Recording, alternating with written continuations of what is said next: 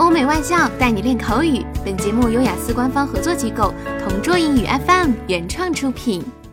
Describe a time when you were late for something important.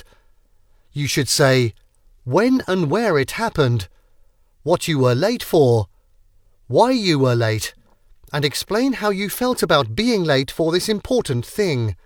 I vividly remembered it was three weeks ago when I almost failed to fulfill my promise to one of my best friends. We were supposed to meet at a coffee shop in the heart of our city. You see, it's been ages since we haven't seen each other. If my memory serves me right, it was more than two years because I had to study in another city. So, about a month before I went back home, we planned on catching up.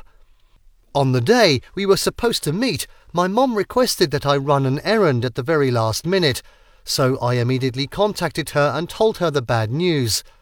I felt disappointed because I would have to cancel, and the chance of seeing each other again is slim to none since I would be travelling to Canada the month after.